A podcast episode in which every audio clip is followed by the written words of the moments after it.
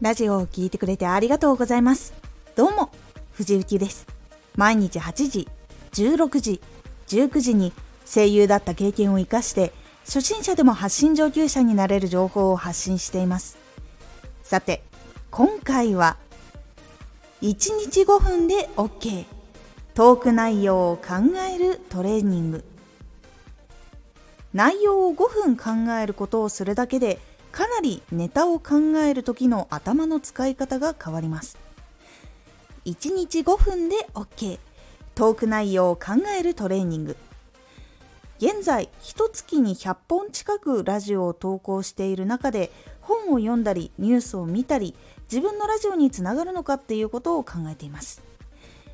ラジオを聴く人は必要としている内容なのかっていうこともちゃんとつながっているのかっていうことも結構考えることができるようになるのでネタがつきにくい状況になっていきます。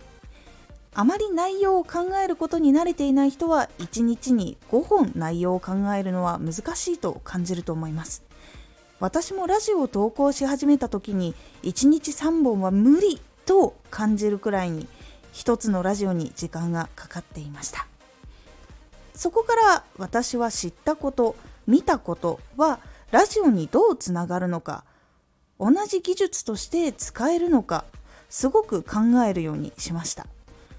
自分でこれは応用したらかなりいいなと感じたことリスナーの人が知りたい情報が一致した時にラジオで伝えるようにしています。これを毎日やってるとどんどん多くの内容を見つけられるようになります。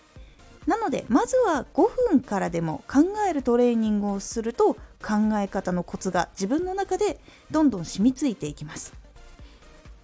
1日5分考えるトレーニングをするときは今日知ったことを思い出す。もしくは今知ったことを考えます。ラジオにどうつながるかを考えます。ラジオをどう伝えるか考えます。そして原稿を書きます。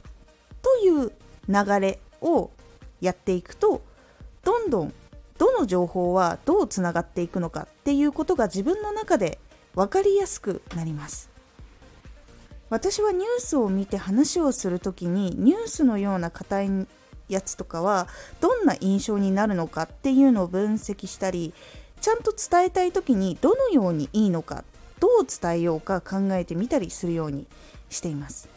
他には飲食店のサービスとかを見た時だったら面白い大盛りのメニューとかがあったりすると他のお店とどのように差別化しようかっていうのを考えていたりとかあと売り上げをどのように上げているんだろうかっていうことを考えて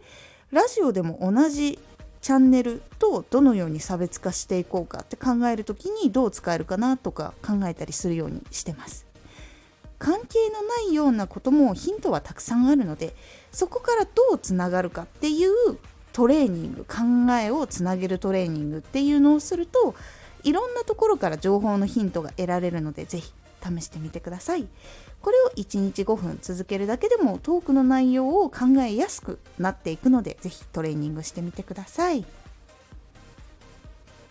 今回のおすすめラジオ。ゼロから習慣化する3つの方法。習慣化するときに私がやった3つのことをお伝えしております。このラジオでは毎日8時16時19時に声優だった経験を生かして初心者でも発信上級者になれる情報を発信していますのでフォローしてお待ちください。毎週2回火曜日と土曜日に藤雪から本気で発信するあなたに送るマッチョなプレミアムラジオを公開しています。有益な内容をしっかり発信するあなただからこそ収益化してほしい。毎週2回、火曜日と土曜日。ぜひお聴きください。ツイッターもやってます。ツイッターでは活動している中で気がついたことや役に立ったことをお伝えしています。ぜひこちらもチェックしてみてね。コメントやレターいつもありがとうございます。では、また。